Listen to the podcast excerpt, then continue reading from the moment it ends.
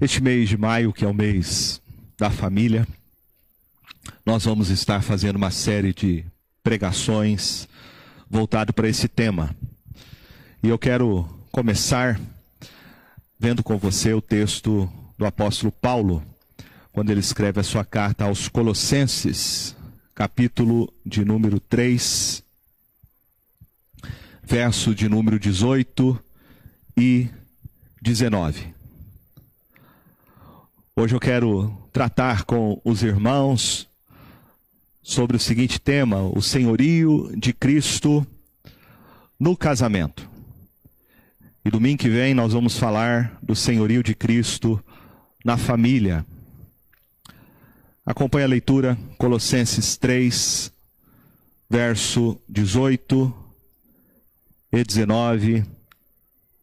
Diz assim a palavra de Deus: Esposas, sede submissas ao próprio marido, como convém no Senhor. Maridos, amai vossa esposa e não a trateis com amargura. Se a gente tivesse que é, definir um tema para a carta que o apóstolo Paulo escreve aos Colossenses, esse tema poderia ser o senhorio e a primazia de Cristo Jesus sobre todas as coisas. Ele nos apresenta a pessoa de Jesus como tendo o seu reinado sobre todas as esferas da vida. Ele começa falando sobre o senhorio de Cristo na sua criação. Depois, o senhorio de Cristo no ministério do apóstolo Paulo. Logo em seguida, ele vai fazer as implicações do senhorio de Cristo na vida cristã. E por último, ele trata de maneira prática o senhorio de Cristo na família e no contexto social.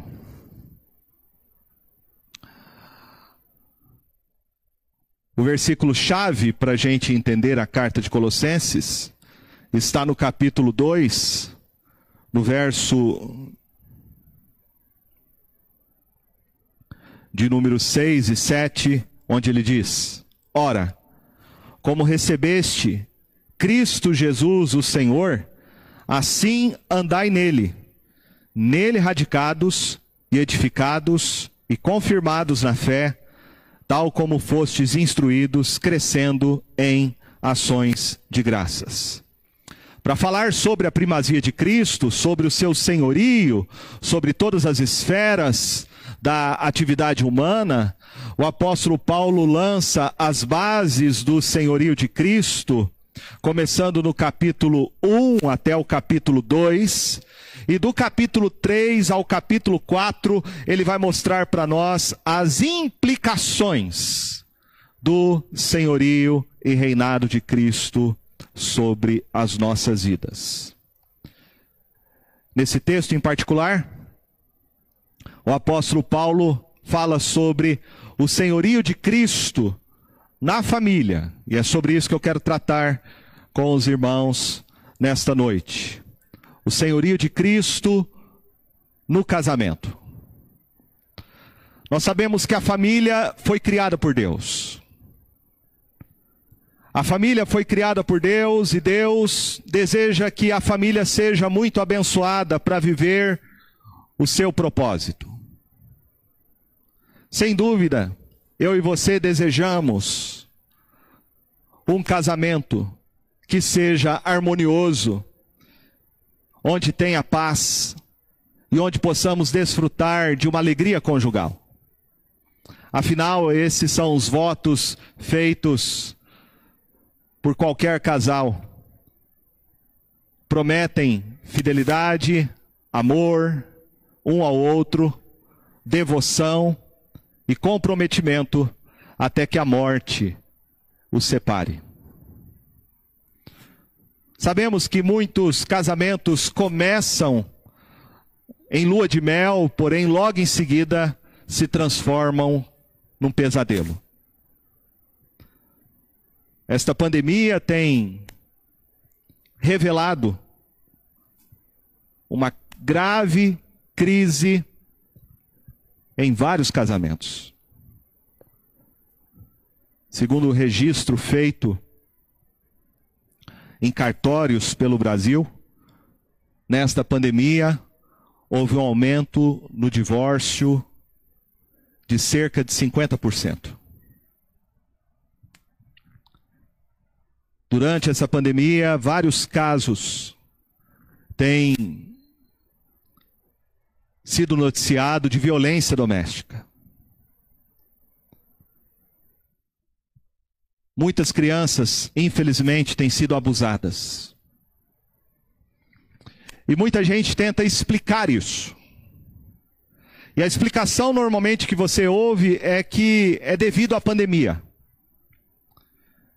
Que a pandemia fez com que as pessoas ficassem mais tempo dentro de casa.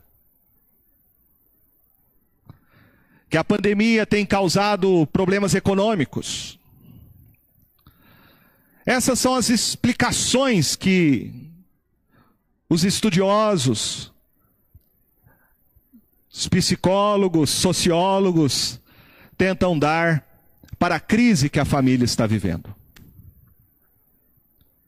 Porém, a Bíblia vai mostrar que a crise na família não é devido à pandemia. A pandemia, na verdade, tem lançado luz sobre muitos problemas conjugais que até então estavam escondidos por debaixo do tapete. O que a pandemia fez foi, na verdade, revelar a situação de muitas famílias. Não é de hoje que as famílias vivem uma crise. As famílias estão cada vez mais abandonando certos princípios e valores. E a Bíblia vai nos mostrar que o grave problema da família, a causa de todos os problemas familiares, de toda a violência, é principalmente devido ao fato do homem ter se afastado de Deus. Quando você olha para a primeira família, criada pelo Senhor, que vivia em plena harmonia, mas logo em seguida você vai ver esta família se afastando de Deus. E quando essa família desobedece o Senhor, começa a lançar culpa um sobre o outro pela crise conjugal. Esta primeira família, Adão e Eva, tem dois filhos. E você vai ver o primeiro caso de violência familiar, onde o irmão mata o outro. Primeiro homicídio. Portanto, o problema de qualquer ordem, a causa de toda a desarmonia conjugal é, sobretudo, por causa da natureza humana, do pecado humano. O Senhor Jesus, na sua época, pôde muito bem mostrar isso.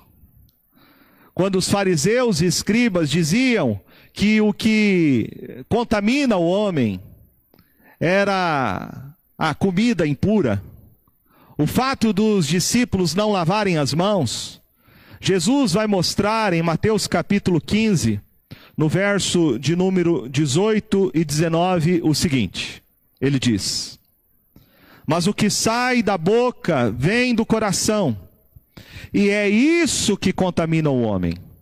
Porque do coração procedem maus desígnios, homicídios, adultérios, prostituição, furtos, falsos testemunhos, blasfêmias. São estas coisas que contaminam o homem, mas o comer sem lavar as mãos não o contamina. Segundo a, os estudiosos, a sociologia, vai dizer que o homem é produto do meio. Mas, segundo o Evangelho, o homem é produto do seu próprio coração. O maior problema no seu casamento é você mesmo. O maior inimigo do seu casamento é você mesmo. O problema não está na pandemia. A pandemia lançou luz sobre um problema seríssimo que já existia em muitos lares. Agravou esse problema. Intensificou os conflitos. Mas o problema já existia. O apóstolo Paulo, aqui em Colossenses, ele mostra para nós que o pecado é a causa dos problemas relacionais. Ele vai dizer, no capítulo de número 3, no verso de número 5 em diante: Fazei, pois, morrer a vossa natureza terrena, prostituição, impureza, paixão lascívia, desejo maligno e avareza, que é a idolatria. Por estas coisas é que vem a ira de Deus sobre os filhos da desobediência. Aqui está o problema do homem. Seu coração é corrupto. E aí o apóstolo Paulo logo em seguida vai mostrar que o evangelho de Cristo Jesus é a resposta para os nossos problemas relacionais. Ele diz logo em seguida, verso 7: Ora, nessas mesmas coisas andastes vós também no outro tempo, quando vivíeis nelas. Agora, porém, despojai-vos igualmente de tudo isso: ira, indignação, maldade, maledicência, linguagem obscena do vosso falar. Não mintais uns aos outros, uma vez que vos despistes do velho homem com seus feitos, e vos revestistes do novo homem que se refaz para o pleno conhecimento, segundo a imagem daquele que o criou Verso 12: Revesti-vos, pois, como eleitos de Deus, santos e amados, de ternos afetos de misericórdia, de bondade, de humildade, de mansidão, de longanimidade. Suportai-vos uns aos outros, perdoai-vos mutuamente, caso alguém tenha motivo de queixa contra outrem. Assim como o Senhor vos perdoou, assim também perdoai vós. Acima de tudo esteja, porém, o amor, que é o vínculo da perfeição. Seja a paz de Cristo o árbitro em vosso coração, a qual também foste chamados em um só corpo, e sede agradecidos. Habite ricamente em vós a palavra de Cristo, instruí-vos e aconselhai-vos mutuamente em toda sabedoria, louvando a Deus com salmos e hinos e cânticos espirituais, com gratidão em vosso coração. E em tudo que fizerdes, seja em palavra, seja em ação, fazei em nome do Senhor Jesus, dando por ele graças a Deus. Então nós temos aqui primeiro o diagnóstico que Paulo faz. O problema está no coração, na nossa natureza caída. Se você quer resolver os seus problemas conjugais, você precisa encarar esse fato. Você é um pecador e você é o maior obstáculo para viver uma vida conjugal onde haja paz, onde o seu casamento glorifique a Deus. Aqui temos o problema. Aqui temos o diagnóstico. Mas logo em seguida, o apóstolo Paulo mostra que há solução para o casamento. E a solução para o casamento está em Cristo Jesus. A solução para o casamento está naquilo que Deus fez por nós em Cristo Jesus, e esta obra de redenção é uma obra, segundo Paulo, de restauração, para nós sermos aquilo que Deus planejou Quando nós pensamos sobre ser salvo por Jesus, às vezes nós pensamos apenas nas questões eternas. Ser salvo por Jesus significa ir morar no céu. É bem verdade isso. Mas esta obra de salvação começa na nossa vida aqui e agora. Na linguagem do apóstolo Paulo, você, quando é salvo por Cristo, começa um processo de transformação e santificação. Você vai tirando a roupa do velho homem, do velho Adão, e vai se revestindo da nova roupa de Cristo Jesus e à medida que você vai experimentando esta graça de Cristo em sua vida, o seu casamento começa a ser restaurado para ser aquilo que Deus planejou. Então nós temos o problema que é o nosso pecado. Nós temos a resposta para o problema do nosso casamento, para os nossos conflitos e desarmonia no lar, que é Cristo Jesus. E agora nós temos um processo, um processo de santificação, onde nós somos transformados pelo Senhor Jesus para sermos aquilo que Ele quer que o nosso casamento seja. Para isso, o Senhor Jesus nos deu o seu Espírito Santo. E o Espírito Santo é o poder de Cristo para mudar o nosso coração e mudar o contexto da nossa vida conjugal. Ele nos deu a sua palavra. Por isso o apóstolo Paulo diz aqui que deve habitar a palavra de Cristo ricamente em nosso coração. E esta palavra agora deve dirigir e nortear os nossos relacionamentos.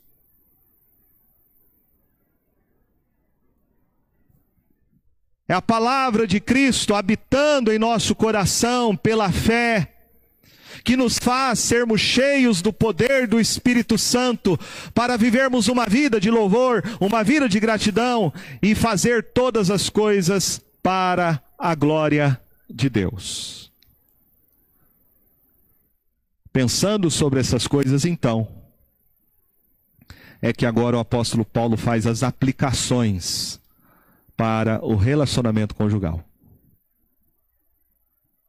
E ele começa falando para as mulheres.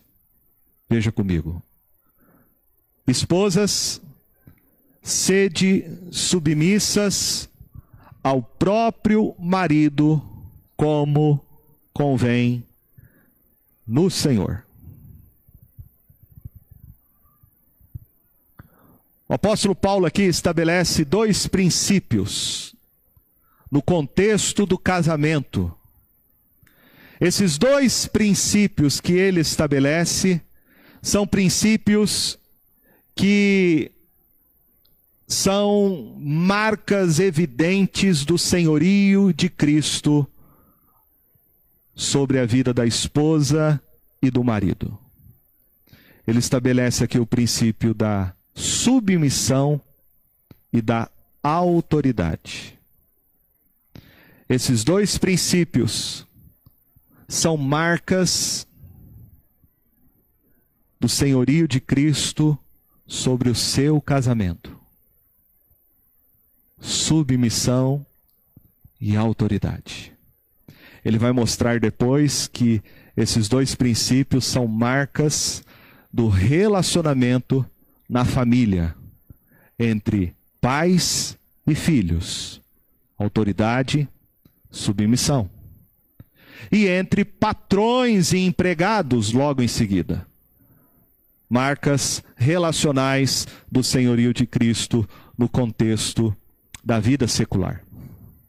Eu quero olhar então com vocês, primeiramente, sobre o senhorio de Cristo no relacionamento conjugal, essas marcas de um coração transformado pela graça de Cristo entre marido e mulher. Primeira coisa que ele fala é sobre o senhorio de Cristo no coração da esposa. Esposas, sede submissas ao próprio marido. Esta palavra, submissão, é uma palavra que tem sido rejeitada nos nossos dias por causa da conotação, uma conotação carregada de preconceito e agressividade. Quando você fala hoje sobre uma mulher ser submissa, logo vem à mente uma ideia de que a mulher está sendo oprimida no relacionamento conjugal pelo seu marido.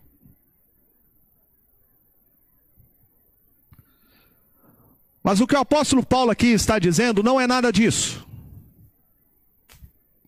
Paulo aqui não está, como alguns acusam, falando de submissão por causa da cultura opressora que existia no seu tempo. Paulo aqui não está tratando de submissão nesse sentido abusivo, como muitas pessoas pensam. Quando ele escreve a sua carta aos Efésios, no capítulo 5, ele vai falar sobre a submissão e vai explicar para nós melhor esse conceito, dizendo assim a partir do verso 22. As mulheres sejam submissas ao seu próprio marido, como ao Senhor porque o marido é o cabeça da mulher, como também Cristo é o cabeça da igreja, sendo este mesmo o Salvador do corpo. Como, porém, a igreja está sujeita a Cristo, assim também as mulheres sejam em tudo submissas ao seu marido. Então, perceba comigo, mulheres, que submissão significa você estar debaixo, não do seu marido, mas submissão significa você estar debaixo do senhorio de Cristo. Quando uma mulher entende que ela está debaixo do senhorio de Cristo, ela vai ser uma esposa que reconhece a autoridade do seu marido sobre ela. Isto não significa uma posição. Não representa uma hierarquia. Submissão não significa que você está debaixo do seu marido, mas que você está debaixo da autoridade de Cristo para servir o seu esposo e respeitá-lo como autoridade na sua casa.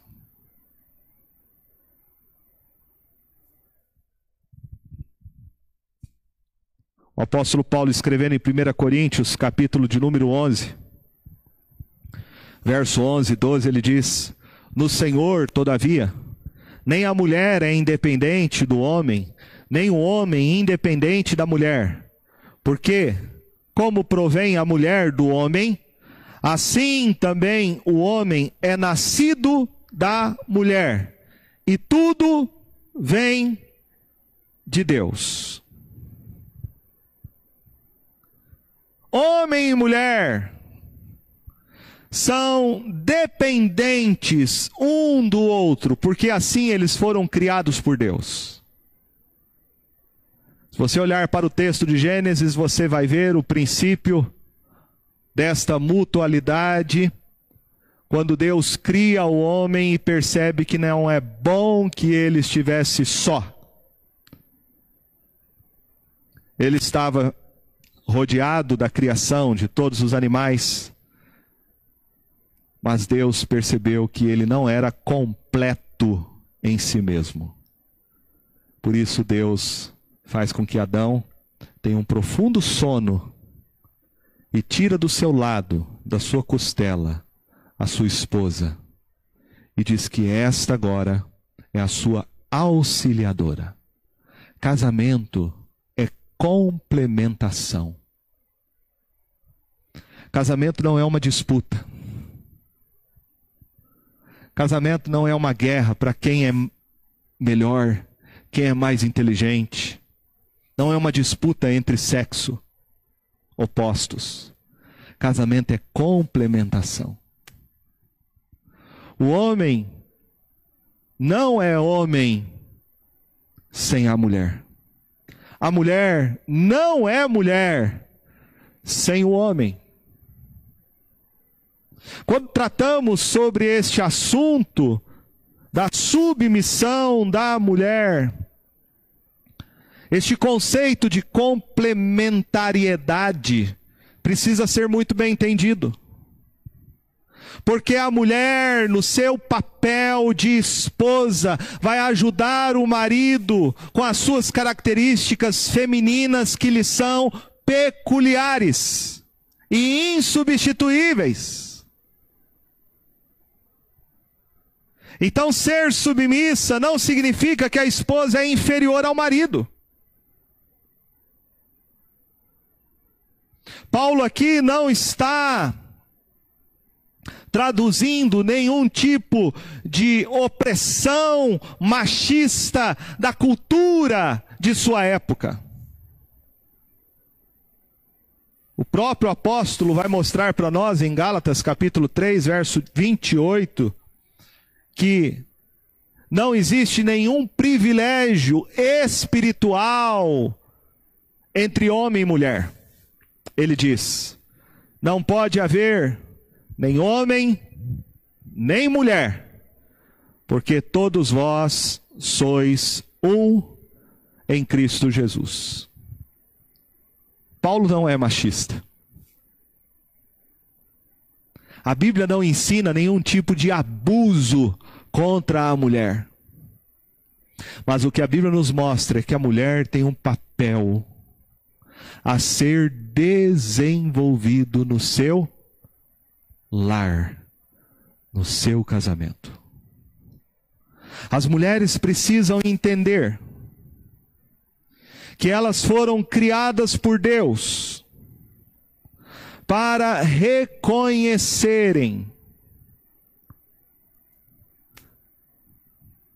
que elas têm uma função de auxiliar o seu esposo no cuidado da sua família e da sua casa. A Bíblia não proíbe a mulher de trabalhar fora. A mulher de Provérbios era uma mulher que trabalhava fora. Ela negociava, inclusive. Mas a mulher de Provérbios jamais anulava o seu papel de esposa e de mãe dentro de casa.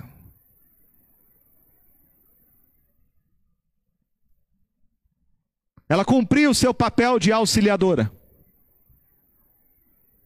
O grande problema que a gente vê hoje é que muitas mulheres têm sido influenciadas por uma cultura, uma cultura que é anticristã, uma cultura que tem distorcido o papel da mulher. O feminismo trouxe muitos avanços muitos direitos que as mulheres, por conta de uma cultura opressora e machista, não podiam fazer. O direito ao voto, o direito ao trabalho. Mas, por outro lado, o feminismo também trouxe muitas distorções.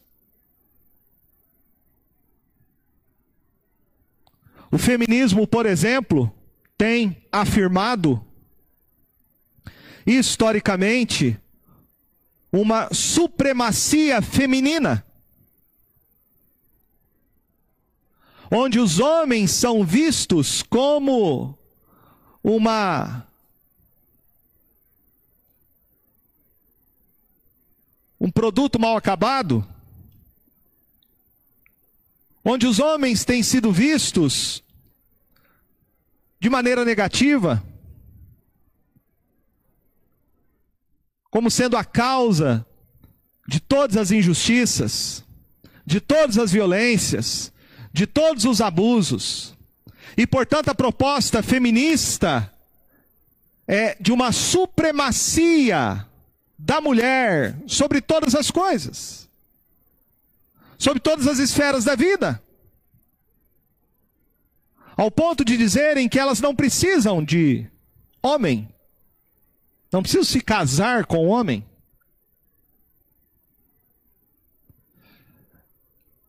O feminismo tem trazido sérios prejuízos para a família.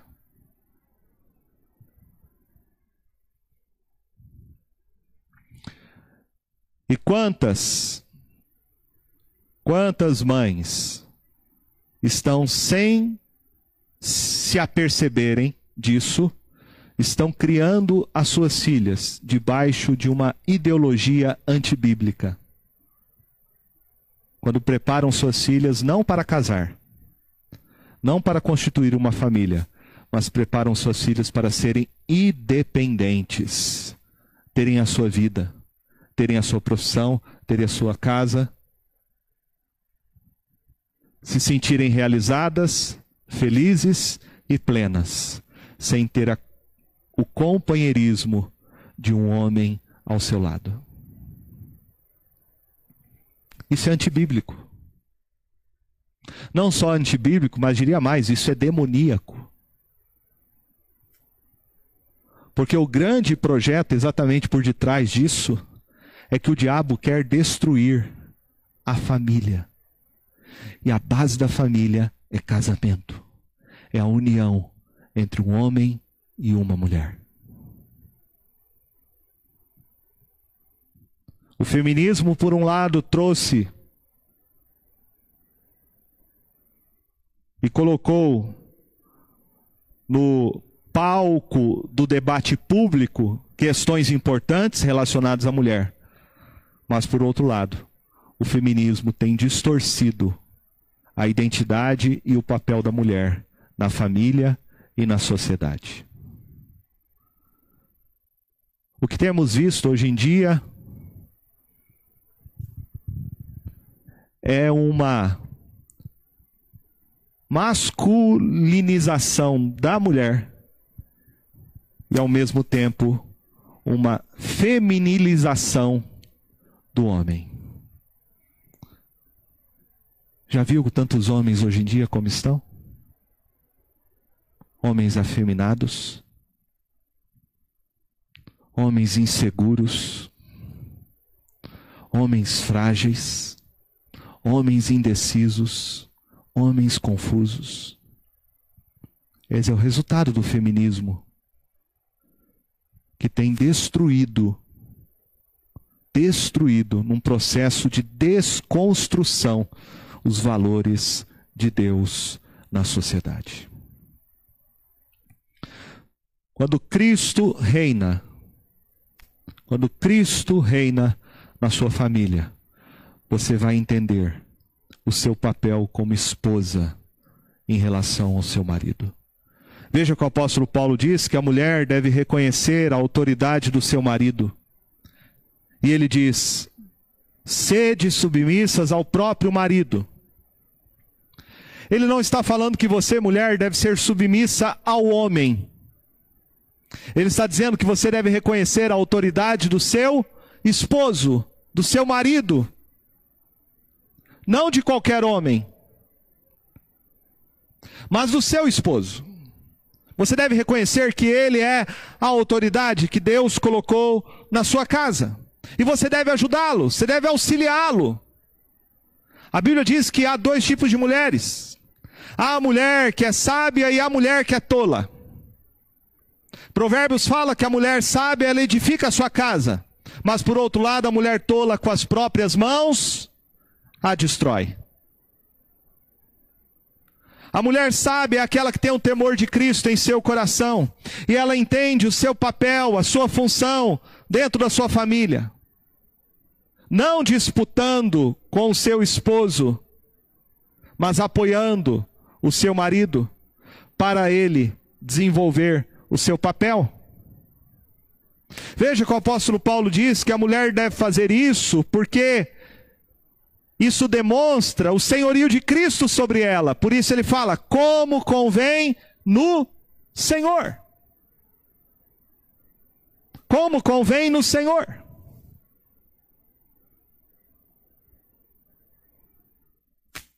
Em outras palavras, segundo a vontade de Cristo Jesus.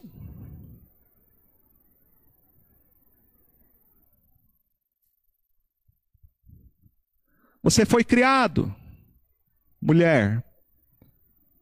Você foi criada para a glória de Deus. E você só vai encontrar plena satisfação e realização se você fazer as coisas com este objetivo e propósito. Eu sei que muitas vezes você vai se sentir desanimada como esposa, vai se sentir frustrada, vai achar que não está sendo reconhecida o desânimo vai abater sobre a sua alma. Você vai achar que você não está correspondendo ao papel de esposa, de mãe, que você, deveria. Mas quando você pensa que você faz as coisas, não imediatamente para o seu marido, mas sobretudo para o Senhor, você muda a sua perspectiva. Por isso o apóstolo Paulo diz no verso de número 17: Tudo que fizerdes, seja em palavra, seja em ação, fazei-o em nome do Senhor Jesus, dando por ele graças a Deus Pai.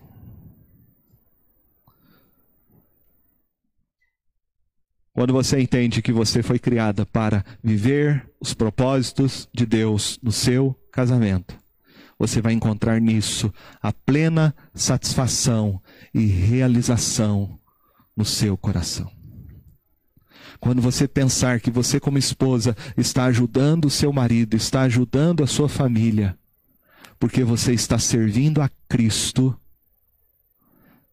você está fazendo as coisas que você faz não apenas por causa das necessidades do seu casamento, mas você está vivendo para a glória de Cristo, você muda a sua perspectiva e as suas motivações. Após o apóstolo Paulo mostrar como que a esposa testemunha da soberania de Cristo sobre o coração dela, o apóstolo Paulo agora vai falar de como o marido testemunha da soberania de Cristo sobre o seu coração. Veja comigo o verso 19. Maridos, amai vossa esposa e não a trateis com amargura. Escrevendo em Efésios, capítulo 5, verso 25 em diante, o apóstolo Paulo diz: Maridos, amai vossa mulher como também Cristo amou a igreja e a si mesmo se entregou por ela, para que a santificasse, tendo-a purificado por meio da lavagem de água pela palavra, para apresentar a si mesmo igreja gloriosa, sem mácula, nem ruga, nem coisa semelhante, porém santa e sem defeito. Assim também os maridos devem amar a sua mulher como ao próprio corpo. Quem ama a esposa, a si mesmo se ama. Porque ninguém jamais odiou a própria carne, antes alimenta e dela cuida, como também Cristo faz com a igreja, porque somos membros do seu corpo. Veja que o apóstolo Paulo aqui, tanto em Efésios quanto em Colossenses, ele não trata do papel do marido exercendo a sua autoridade. Ele diz que a esposa deve reconhecer que o marido é a autoridade colocada por Deus sobre o casamento. Mas a palavra dele para o homem é que ele deve amar a sua esposa como Cristo amou a igreja. Eu acredito que nenhuma mulher Nenhuma esposa teria qualquer dificuldade no casamento se o seu marido a amasse do jeito que Cristo amou a sua igreja. Paulo diz para o marido: amai. Amai a sua esposa. Veja que ele dirige esse imperativo não às mulheres, mas aos homens. Os homens são o cabeça do lar. Muitas vezes a mulher vai ter dificuldade de entender isso e aceitar e respeitar o marido no casamento. Mas o marido deve amar a esposa e veja que a característica desse amor é um amor sacrificial.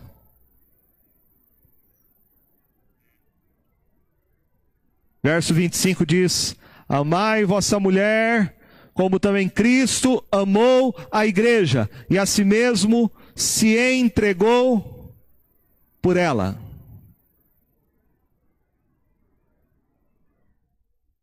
Paulo não está falando aqui de relacionamento íntimo. Paulo não está falando de sexo. Paulo aqui não está falando de um mero sentimento humano.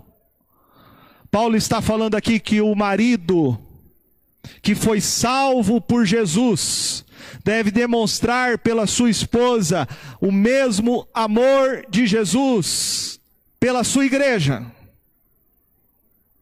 O amor aqui é o amor ágape, é o amor gracioso, é o amor sacrificial. O marido deve estar disposto a morrer para si mesmo, em benefício e em prol da sua esposa. Uma das coisas que o homem tem assim como a mulher possui as suas características, que são características próprias da sua feminilidade, o homem possui também características próprias da sua masculinidade. Assim como a mulher é doce, é gentil, é mansa, é sábia, a mulher tem o seu jeito de ser, o homem também tem as suas características. E uma das características masculinas é a sua força. O que nós temos visto é que, na verdade, o pecado distorceu isso no coração do homem. Ao invés dele usar a força que ele tem, a sua força masculina, para ser o provedor do lar, para defender a sua esposa, para proteger os seus filhos, muitas vezes nós temos visto homens usarem dessa sua masculinidade para destruir o seu casamento, para violentar a sua esposa, para abusar dos seus filhos. Veja que o apóstolo Paulo diz aqui que a força do marido está no seu amor sacrificial. Quando ele renuncia a si mesmo para se entregar totalmente à sua esposa, como Cristo se entregou pela igreja. É assim que os maridos têm que amar as suas esposas. Você tem que protegê-la. Você tem que defendê-la. Você tem que ser sensível a ela, aos seus anseios, aos medos dela, às suas angústias. Segundo Pedro, você tem que considerar a sua esposa como a parte mais frágil do relacionamento e protegê-la.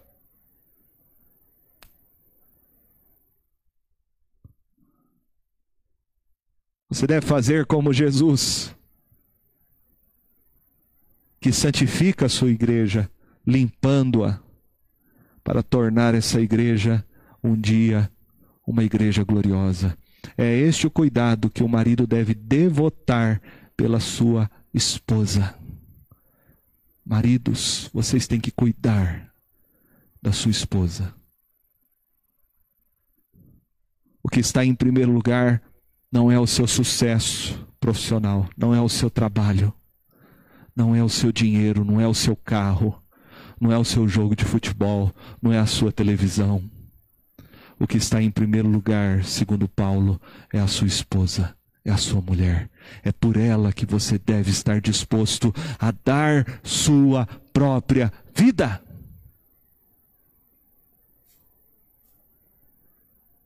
Veja que não existe aqui na cabeça de Paulo.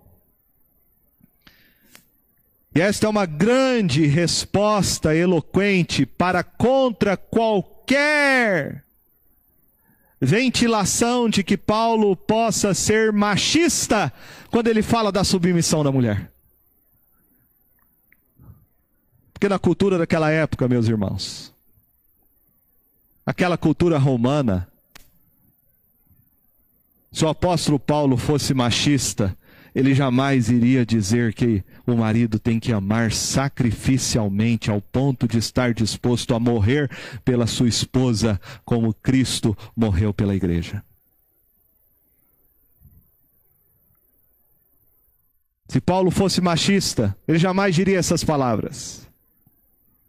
Mas na verdade, o que Paulo aqui está nos ensinando é o que o Evangelho de Cristo Jesus faz e produz na vida de um casal onde Cristo reina em seus corações.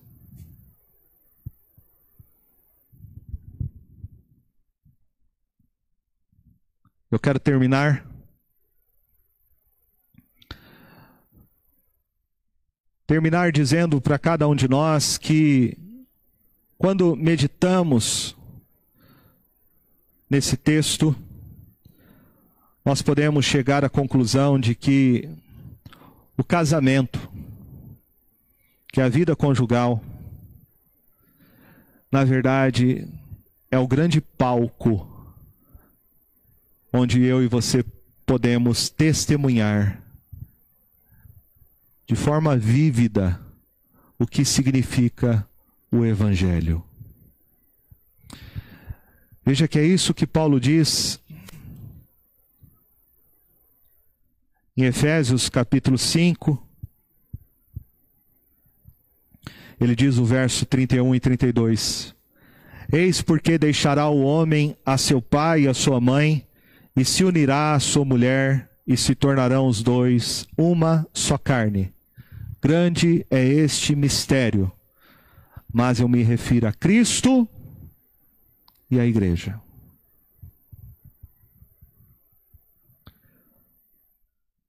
Paulo está dizendo aqui que o casamento deve ser essa ilustração do Evangelho. O relacionamento entre a esposa e o marido deve representar a relação entre Cristo e a igreja. O seu casamento tem que ser isso. Um testemunho onde Cristo Jesus reina sobre o seu lar. Assim como Cristo fez uma aliança com a sua igreja, você fez uma aliança com seu cônjuge. O profeta Malaquias, no capítulo de número 2, verso de número 16, ele nos diz: Porque o Senhor Deus de Israel diz que odeia o repúdio, e também aquele que cobre de violência as suas vestes diz o Senhor dos Exércitos. Portanto, cuidai de vós mesmos e não sejais infiéis. No final do verso 15, o verso anterior, ele diz: Portanto, cuidai de vós mesmos e ninguém seja infiel para com a mulher da sua mocidade. A palavra importante aqui para os jovens que vão casar, que estão solteiros. Não se esqueçam do que é casamento. Casamento é uma aliança que você vai fazer com a sua esposa diante do Senhor. É uma aliança, é um pacto, onde você faz juramentos e promessas, e você precisa honrá-los, até que o próprio Deus, pela morte somente, quebre esta aliança.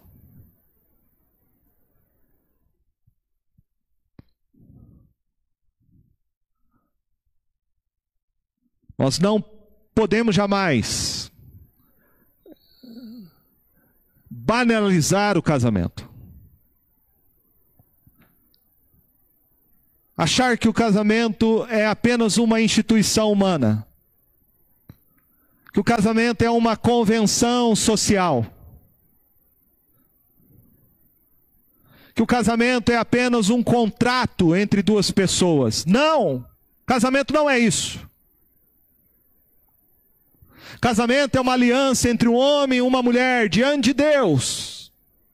E só o próprio Deus pode desfazer esta aliança. Eu sei que há situações bem específicas, que eu não vou entrar em detalhes aqui, que a palavra de Deus permite o divórcio. Mas nenhum casamento deve começar pensando em divórcio, pensando na separação. Casamento não pode ser visto desse jeito. Casamento não é loteria. Casamento não é um test drive. Os jovens que não se casaram precisam entender a seriedade disso. É um pacto que você faz diante de Deus com a sua esposa. É um pacto que representa a aliança entre Cristo e a sua igreja. Temos que resgatar essa santidade no casamento que está se perdendo essa banalização do casamento.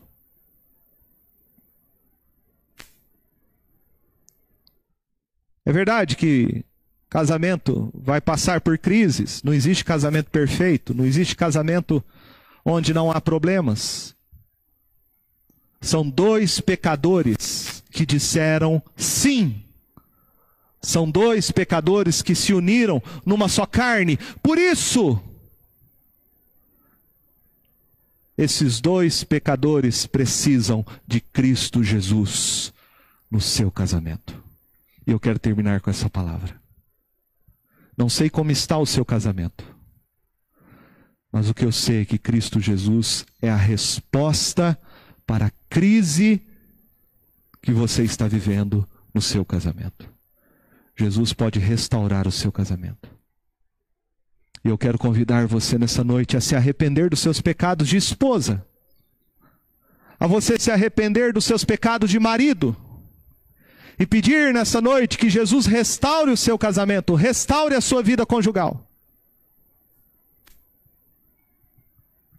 Lá em Eclesiastes 4,12 diz que o cordão de três dobras, três dobras, não se arrebenta com facilidade.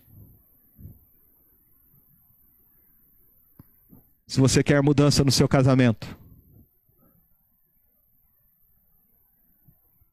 até tem muitos livros por aí, muitos conselheiros e podem até ajudar. Mas eu quero dizer, dizer para você que a solução para o seu casamento é Cristo Jesus. Cristo Jesus. Portanto, se arrependa nessa noite. Se arrependa nessa noite dos seus pecados. Volte-se para Jesus e peça que Ele restaure o seu casamento, restaure a sua casa. Primeiro sinal que Jesus fez no seu ministério foi no casamento, onde havia acabado o vinho, e ele fez o melhor vinho se acabou no seu casamento a alegria, se acabou no seu casamento a harmonia, se acabou o amor no seu casamento, Jesus pode fazer esse milagre hoje no seu casamento. Ele faz o melhor. Ele restaura o seu casamento. Volte-se para Jesus. Arrependa-se. Volte-se para Cristo. E peça que Ele transforme o seu lar, o seu casamento. Faça de você uma esposa sábia. Faça de você um marido que ame a sua esposa como Jesus.